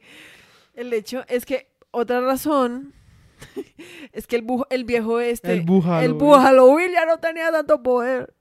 El viejo este pues ya no parecía tan exótico ni relevante para el nuevo mundo industrializado. Pues como que Sí. obviamente pues llegó un punto en que ya la gente era como re... "Ay, pues, me vale verga el viejo este, porque pues ya Sí. qué, o sea, ya todo el mundo sabía que ya no era el salvaje oeste, sino que pues ya era un pedazo ahí de desierto que pues sí. cada vez era más pequeño. Sí. Y pues que fuera, se fue a la bancarrota en 1913 y al ratico en 1917 el Buffalo Bill. Se dio cuenta que pues el futuro estaba ahora en las películas. no, el- Bueno, antes, bueno, sí, antes de eso. eso, No, pero- no, sí, antes de eso, tienes razón. en 1913 pues el man se dio cuenta de que el futuro pues estaba en las películas. Y entonces compró los derechos para una película llamada The Indian Wars o la las tenemos que ver, indias. Pero que pues después esa- las comentaremos. exacto, después hablaremos de eso porque Y pues en 1917 el man, se murió y prácticamente lo que dicen es que como con la muerte de Buffalo Bill pues ya se murieron como los shows del viejo este. Entonces, para acabar con este capítulo de Camelot, em, ya cerrando Buffalo Bill, siguiendo con el ensayo, dicen que hay dos tipos de melodramas que influenciaron y marcaron el western. Uno, que se llama de tradición Bret Hart, el cual consistía en personajes de stock, de stock, o sea, como genéricos, que se sacrificaban por la heroína, sí, que, o sea, esa, esa tradición se caracterizaba por una sentimentalidad, ¿sí? Y el, el segundo era el del estilo de las novelas de Centao, el cual se caracterizaba por su fanfarronería, que era como el héroe que podía hacerlo todo, Sí, que, nunca nadie se lo- moría. Exacto, como que ten- podía, era re duro con las pistolas, era Sí, re duro con los lazos, era re duro con los caballos, ¿sí? Sí. Entonces, esto ya es como para dar como cuáles eran esas raíces del western, ya en términos se como fue reales. consolidando Ajá, y que fue todo estructuralmente en su forma dramática de contar una historia y de cómo se eh, cuenta a sí mi- como cómo, es, cómo Estados Unidos se identifica a sí mismo y cómo quiere mostrarse al mundo ¿sí? y a sí mismos ¿sí? desde ese género. Exacto. Entonces, eh, um, ya, sí. El hecho es que eh, tenemos que hablar de nuestros sponsors. Ah, cierto. Entonces, eh, el episodio de hoy, como todos, es patrocinado por casabunzo.com. Pueden ir a Casabunzo a encontrar su- todas sus necesidades de diseño. Cachapunzo. Un Casabunzo. Au, puta, me casqué. Entonces, pues nada, pueden ir a casabunzo.com. Ahí hemos estado subiendo de a poquitos nuestro catálogo. Ya nuestro tenemos catálogo. todos nuestros. Ah, yo podría mostrar acá. Sí. Espérense un momentico y les muestro nuestra página para, las que no, para los que no lo hayan visto. A mí me parece que quedó Si es bien que alguien áspera. nos está viendo. Ah, ya, si nos están viendo, no jodan. Esta es nuestra página, nuestra bonita, hermosa página. Ya hemos ido subiendo de a poquitos nuestro stock. Hasta el momento ya tenemos subidos todos nuestros pósters. Western. Pueden tener Nuestro un calendario. Cupido pistolero, un buncho vaquero, un amor pedorro. O también, nuestro, nuestro calendario. Nuestro calendario Ay, que es buscar las, subir las camisas. todo, Sí, sí. sí. Pues de a poquito hemos ido haciendo eso. Sí, sí. Eh, nuestro calendario, digamos, es muy chévere. Porque para los que no pudieron comprar el calendario en enero, Sí. sí. que era pues la versión eh, impresa, Ujú, cosida ujú. por nosotros, con todos los mesecitos y los días, tienen ahora la versión para que la descarguen en su casa y la impriman en su casita. Eh, la versión viene para tanto tamaño físico como carta. Y los meses y los días no vienen marcados. Entonces ustedes pueden usar cualquier diseño que quieran para el mes que quieran. Sí, Digamos, sí. si ustedes dicen, no, a mí me parece que los caballos es más como para agosto, entonces pueden usar la plantilla de caballo para agosto. Sí, sí. Eh, solo por 10 mil Es pesos. más personalizable. Sí, sí. Entonces, muchas gracias por Cachabunzo. ir a uh, Casa Bonzo. Y otra parte de nuestros eh, sponsors es, recuerden, si quieren patrocinar este un episodio del podcast No llores en mi pastel, nos pueden escribir en no llores en mi pastel gmail.com. Solo ofertas de verdad, no chistes. Eh, no cobramos caro, de verdad, para nada, pero pues escríbanos y por, por correo les respondemos todo. Sí. Eh, si tienen algo si tienen algún negocio, algún evento, Si quieren- digamos van a sacar un CD Sí. y quieren que la gente lo vaya y lo escuche en Spotify y no quieren Ajá. gastar mucha plata, les dejamos nuestros precios bien baraticos. sí. Y pues si además quieren no solo que alguien vaya a escuchar su nuevo CD o que vaya a comprar algo en su tienda, sino que también quieren apoyar nuestro podcast porque les trama, porque les traman los vaqueros, porque, o porque les trama como dos idiotas allá hablando como Exacto. pendejadas y pues cagados de la risa y pues creyéndose los que saben resto cuando no. Pueden pues- ir a escribirnos a no llores en mi pastel arroba gmail.com. Muchas gracias. Nos pueden dejar Ustedes- sugerencias, críticas, puteadas, lo que No, eso en los comentarios. Bueno, también en donde el quieran, correo- por donde quieran. En el correo, por favor, se escriban no solo si en serio tienen como... Sí, está bien. Si es como spam, como para putearnos o... Eso no lo pueden dejar en, en Sí, los es comentarios. mejor en los comentarios, no, o sea, tampoco se pongan nada. Igual es más, más fastidioso por el correo. Por YouTube es ahí mismo. Porque se tendría que ser como, buenas tardes, señores, no llores en mi pastel. Les escribo para decirles que su podcast es una mierda. Sí. Atentamente, la el que sea. El hecho es que, bueno, muchas gracias por ayudar al podcast. En serio, si cualquier cosa nos pueden escribir. Lo que se les ofrezca. Lo que se les ¿a ofrezca, si tienen una ¿A panadería, no pueden ¿A escribir. cuánto? No, no es a mil. mil. No, no es a mil, pero pues. A 10 es mil. una- ¿A cuánto? A diez mil. ¿A cuánto? A diez mil. Entonces, pues nada, eh, vamos hora y media y nos queda el último Yo creo Capítulo. que ese lo dejamos para el siguiente. para hablar de Stagecoach. Deberíamos dejarlo para el siguiente. Pero entonces, ¿cuándo vamos a seguir? En el siguiente, habíamos dicho que íbamos a dejar el afán, porque íbamos a preferir la calidad que la cantidad. ¿Saben? Pero Entonces podemos parchar un ratis. Pues bueno, Por un ratis. Porque pues pues, es me que, parece un ¿para poco X. Porque me parece un poco X saber es eso, lo, lo de los sponsors al final. ¿Por qué? Ya nadie escuchó eso, es porque los ¿Qué sponsors se hacen en la mitad del podcast. No, pues qué putas, o sea, qué boba, es, un- es una boba. A mí me parece bien porque el anterior fue un episodio re denso de dos horas, pues que este sea solo de hora y media, me parece Nos perfecto. va a tocar empezar a hacer más podcasts entonces a la semana. Bueno, yo no tengo problema. Hablando de eso, eh, cuéntale, cuéntales que te conocí bailando, cuéntales.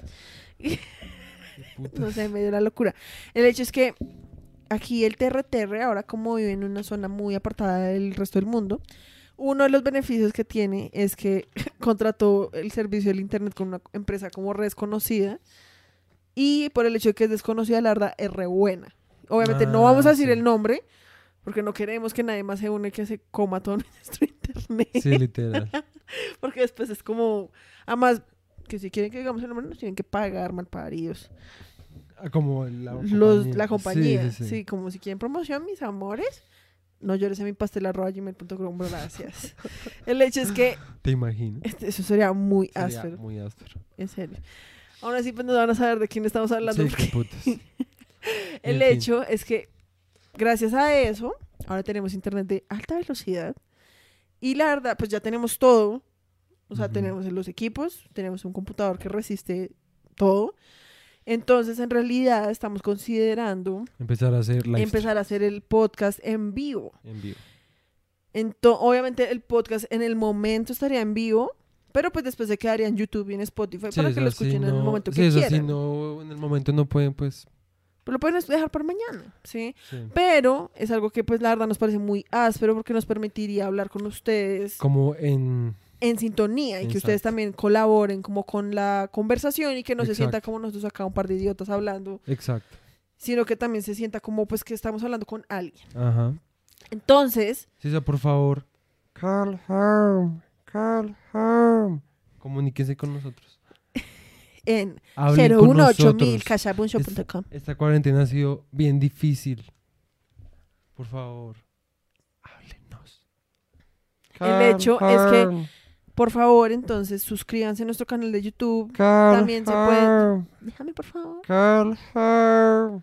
Ya todo el mundo cerró el podcast. Pues Pero lo como re que putas este huevón. Pues el que le gustó, le gustó. El que no, pues no. Carl Harm. El hecho. Pan de pendejos ahí. Eh, el hecho es que, por favor, entonces suscríbanse a nuestro canal de YouTube, suscríbanse en Spotify, estamos también en Apple Music, Aquí. en Google Podcast. ¿Dónde, dónde estaría El aquí? botón de suscribirse creo que está acá. Creo que eso es No, está acá, está acá. Acá, Está acá. Ah, está acá. aquí. Pueden suscribirse, dejen comentarios. Si en serio les tramaría lo del live stream, porque lo haríamos en YouTube, Sí.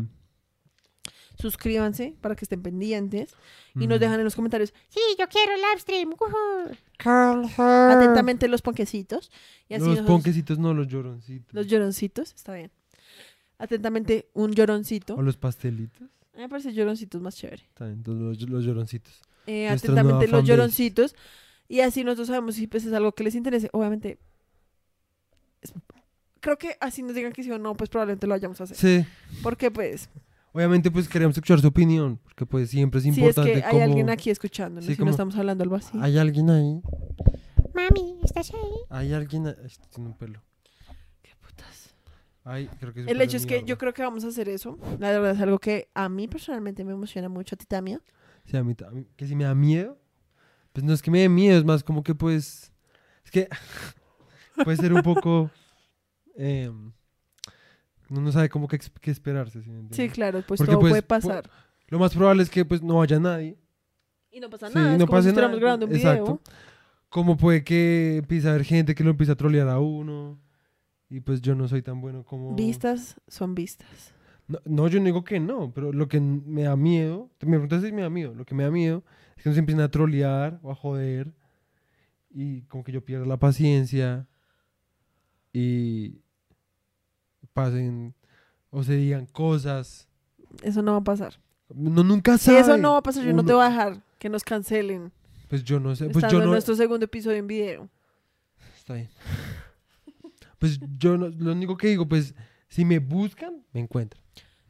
Y pues, si lo buscan a él, yo lo controlo. Porque yo no voy a dejar que arruines todos nuestros prospectos de Pero ser... qué tal que empiecen a hacer, qué tal que empezaron a ser irrespetuosos contigo. Vale, verga. No, pues a mí no, Pues, me vale verga. a mí no. No voy a dejar que nos cancelen por tu culpa. O sea, entonces te dicen que eres una perra y yo tengo como que Lo quedarme soy. aquí. Lo soy, mis Ah. amores, lo soy. En fin. Muchas gracias. El hecho. Muchas Gracias gracias, por entonces, por, escuchar esto. Gracias por escuchar este podcast. En serio, por favor, suscríbanse, dejen like, comentarios, Spotify, YouTube. Los amamos, mis amores. Voy a poner el, el outro. Y les voy a echar un rap. No, porque tenemos que hablar porque todavía está en el, está en el fade. Ah, ok. Este es el rap del outro. Es el que va a llegar en un poco rato. Y yo ya me estoy por irme. Ahí viene el outro. Tengo Y hambre. voy a. Como raro. Tengo rostro Yo sabía que te iba a dar más. Extraño el más resto de la pizza, la verdad. Ma- ma- ma- más Extraño el resto de poder pedir Cha, cha, pizza en tu cha, casa. chao, chao, chao. Sí, eso es lo malo. Ya no llega Domino's. ¿Sabes Tá peça terminamos. Bem, tchau!